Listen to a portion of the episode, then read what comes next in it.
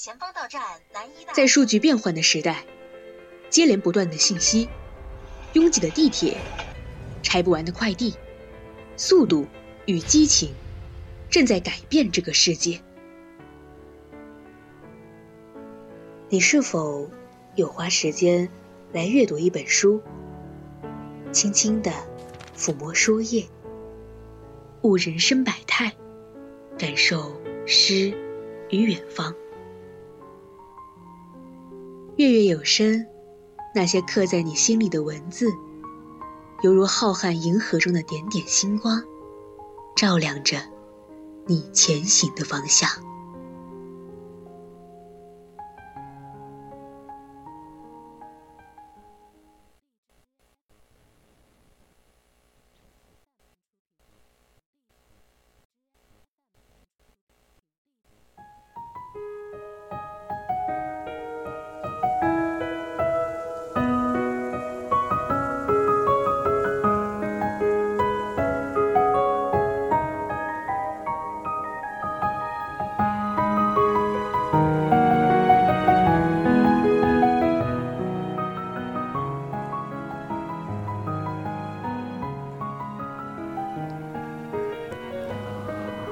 亲爱的各位听众朋友们，大家晚上好，欢迎来到每周三晚的月月有声，我是主播纳米。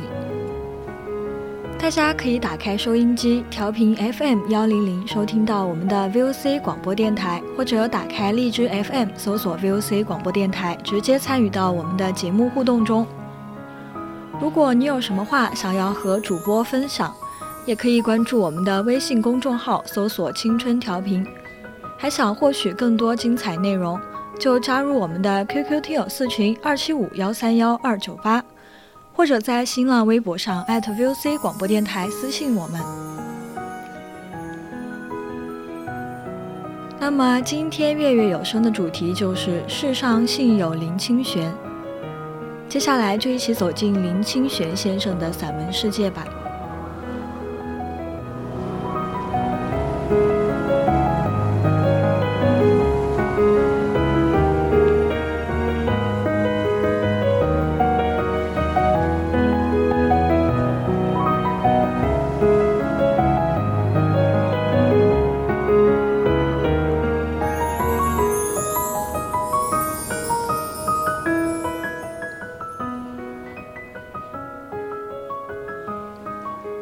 今天的第一篇文章是《桃花心木》。乡下老家面前有一块非常大的空地，租给人家种桃花心木的树苗。桃花心木是一种特别的树，树形优美，高大而笔直。从前老家林场种了许多，林场的桃花心木已是高达数丈的成林。所以，当我看到桃花心木紧及膝盖的树苗，有点难以相信自己的眼睛。种桃花心木的是一个高大的人，他弯腰种树的时候，感觉就像插秧一样。不同的是，这是旱地，不是水田。树苗种下以后，他总是隔几天才来浇水。奇怪的是。他来的天数没有规则，有时三天，有时五天，有时十几天来一次。浇水的量也不一定，有时浇的多，有时浇的少。我住在乡下时，天天都会在种有桃花心木苗的小路散步。种木苗的人偶尔会来家里喝茶。他有时早上来，有时下午来，时间也不一定。我感到愈来愈奇怪。更奇怪的是，桃花心木有时就莫名其妙的枯萎了，所以他来的时候总会带几株树苗来补种。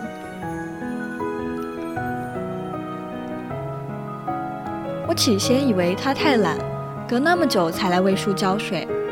但是懒的人怎么会知道有几棵树枯萎了呢？后来我以为他太忙，才所以做什么事都不按规律。但是忙的人怎么可能行事那么从从容容？我忍不住问他：“到底是什么时间来？多久浇一次水？桃花心木为什么会无缘无故枯萎？如果你每天来浇水，桃花心木应该就不会这么容易枯萎吧？种树的人笑了，他说：“种树不是种菜或种稻子，种树是百年的基业，不像青菜，几个星期就可以保收。所以树木要自己学会在土里找水源。我浇水只是模仿老天下雨，老天下雨是算不准的。”它几天下一次，上午或下午一次下多少？如果无法在这种不确定中汲水生长，树苗很自然就枯萎了。但是只要在不确定中找到水源，拼命扎根的树，长成百年的大树就不成问题了。种树的人语重心长地说：“如果我每天都来浇水，每天都定时浇一定的量。”树苗就会养成依赖的心，根就会浮生在地表上，无法深入地底。一旦我们停止浇水，树苗会枯萎的更多。幸而可以存活的树苗，遇到狂风暴雨，也是一吹就倒了。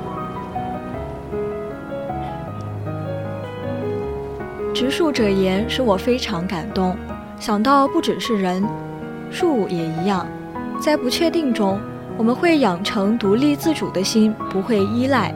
在不确定中，我们深化了对环境的感受与情感的觉知。在不确定中，我们学会把很少的养分转化为巨大的能量，努力生长。生命的法则不可能那么固定，那么完美，因为固定和完美的法则就会养成机械式的状态。机械的状态正是通向枯萎、通向死亡之路。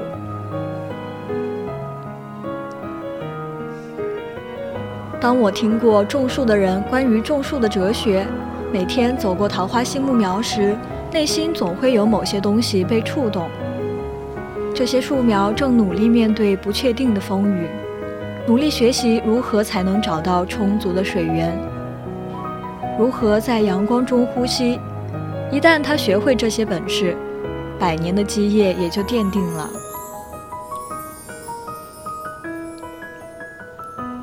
现在窗前的桃花心木苗已经长得与屋顶一般高，是那么优雅和自在，宣告着自主的生命。种树的人不再来了，桃花心木也不会枯萎了。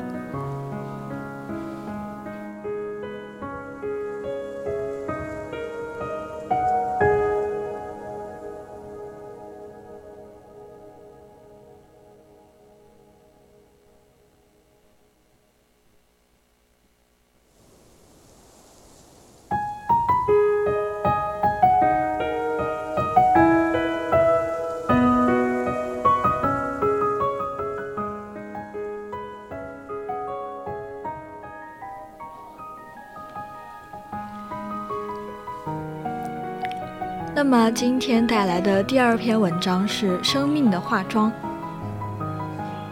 我认识一位化妆师，他是真正懂得化妆而又以化妆闻名的。对于这生活在与我完全不同领域的人，使我增添了几分好奇，因为在我的印象里，化妆再有学问，也只是在皮相上用功，实在不是有智慧的人所应追求的。因此，我实在忍不住问他：“你研究化妆这么多年，到底什么样的人才算会化妆？化妆的最高境界到底是什么？”对于这样的问题，这位年华已逐渐老去的化妆师露出一个深深的微笑。他说：“化妆的最高境界可以用两个字形容，就是自然。最高明的化妆术是经过非常考究的化妆。”让人家看起来好像没有化过妆一样，并且这画出来的妆与主人的身份匹配，能自然表现那个人的个性与气质。刺激的化妆是把人凸显出来，让他醒目，引起众人的注意；而拙劣的化妆是一站出来，别人就发现他化了很浓的妆，而这层妆是为了掩盖自己的缺点或年龄的。最坏的一种化妆是化过妆以后扭曲了自己的个性，又失去五官的协调。例如，小眼睛的人竟化了浓眉，大脸蛋的人竟化了白脸，阔嘴的人竟化了红唇。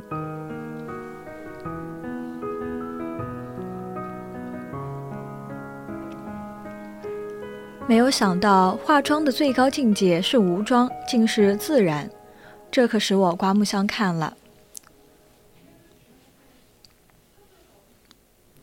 化妆师看我听得出神，继续说：“这不就像你们写文章一样，拙劣的文章常常是词句的堆砌，扭曲了作者的个性；好一点的文章是光芒四射，吸引了别人的视线，但别人知道你是在写文章。最好的文章是作家自然的流露，它不堆砌，读的时候不觉得是在读文章，而是在读一个生命。”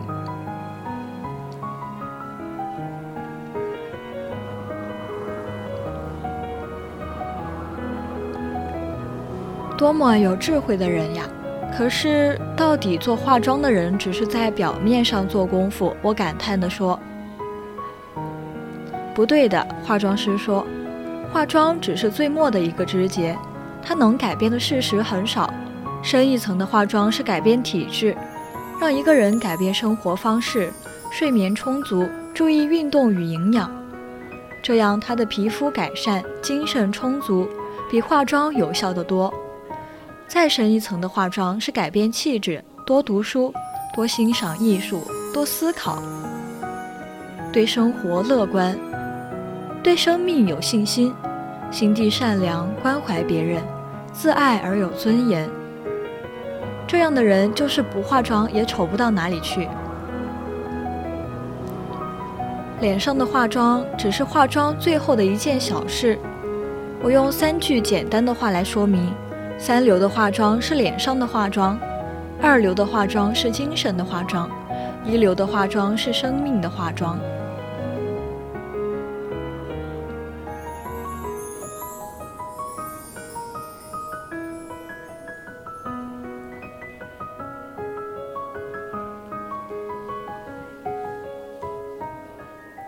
化妆师接着做了这样的结论：你们写文章的人不也是化妆师吗？三流的文章是文字的化妆，二流的文章是精神的化妆，一流的文章是生命的化妆。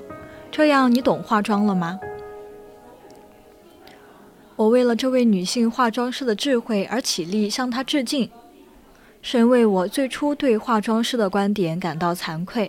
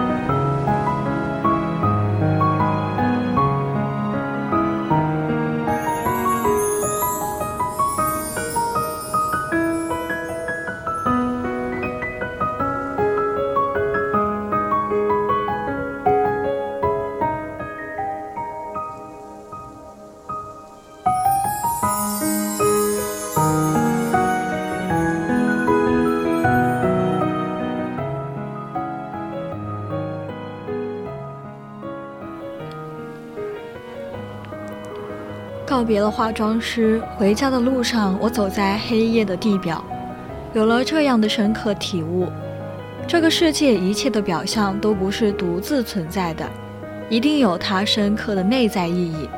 那么，改变表象最好的方法，不是在表面上下功夫，一定要从内在里改革。可惜，在表象上用功的人，往往不明白这个道理。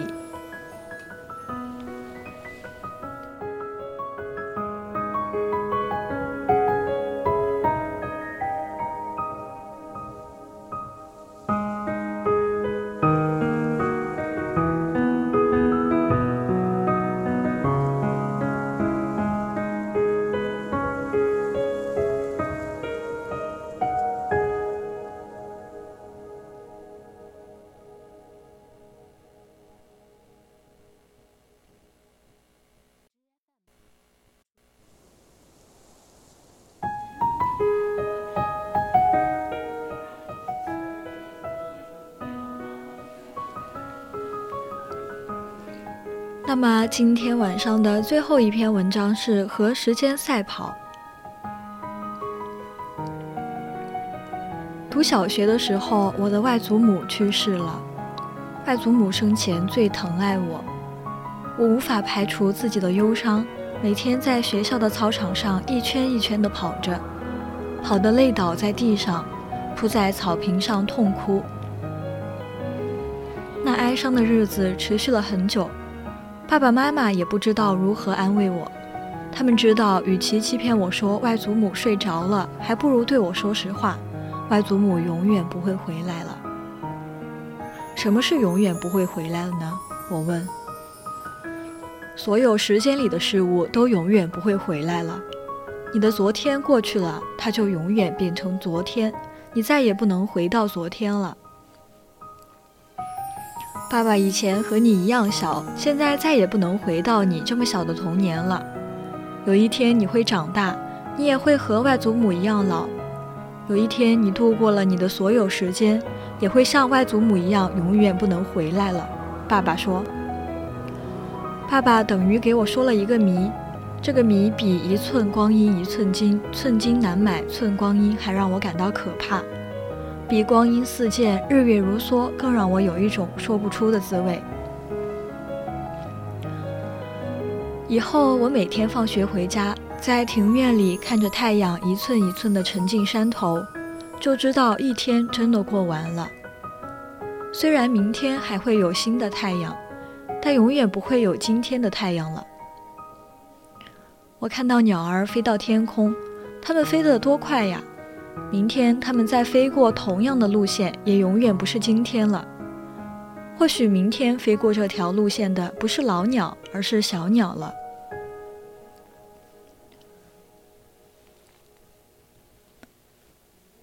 时间过得飞快，使我的小心眼里不只是着急，还有悲伤。有一天，我放学回家。看到太阳快落山了，就下决心说：“我要比太阳更快的回家。”我狂奔回去，站在庭院里喘气的时候，看到太阳还露着半边脸，我高兴地跳起来。那一天，我跑赢了太阳。以后我常做这样的游戏，有时和太阳赛跑，有时和西北风比赛。有时一个暑假的作业，我十天就做完了。那时我三年级，常把哥哥五年级的作业拿来做。每一次比赛胜过时间，我就快乐的不知道怎么形容。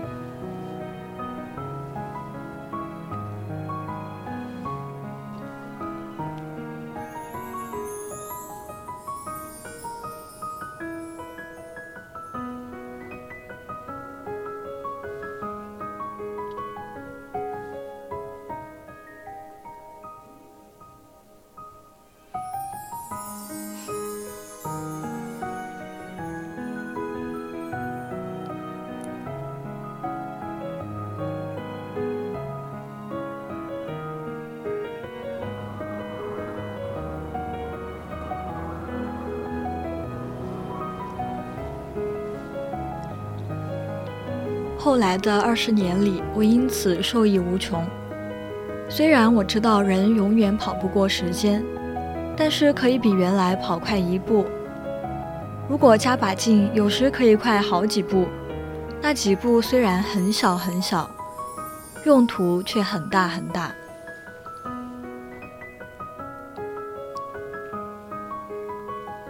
如果将来我有什么要教给我的孩子，我会告诉他。假若你一直和时间赛跑，你就可以成功。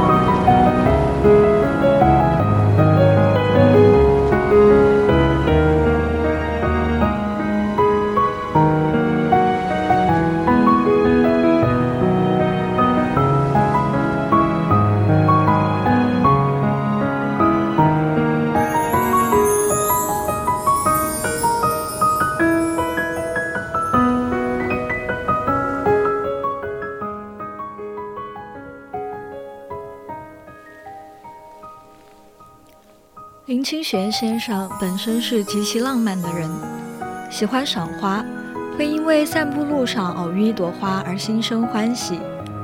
偏好纯味干净的食物，以清净心看世界，忙中寻静，追寻灵魂的诗意气息，于生活中触碰禅意，以平常心生情味。平常不平凡，单纯不简单。在热闹的现实，在商业气息如此浓厚、大众如此焦虑的今天，林清玄先生从容又淡雅的文字，给我们留下一亩可以种桃、种李、种春风的心田。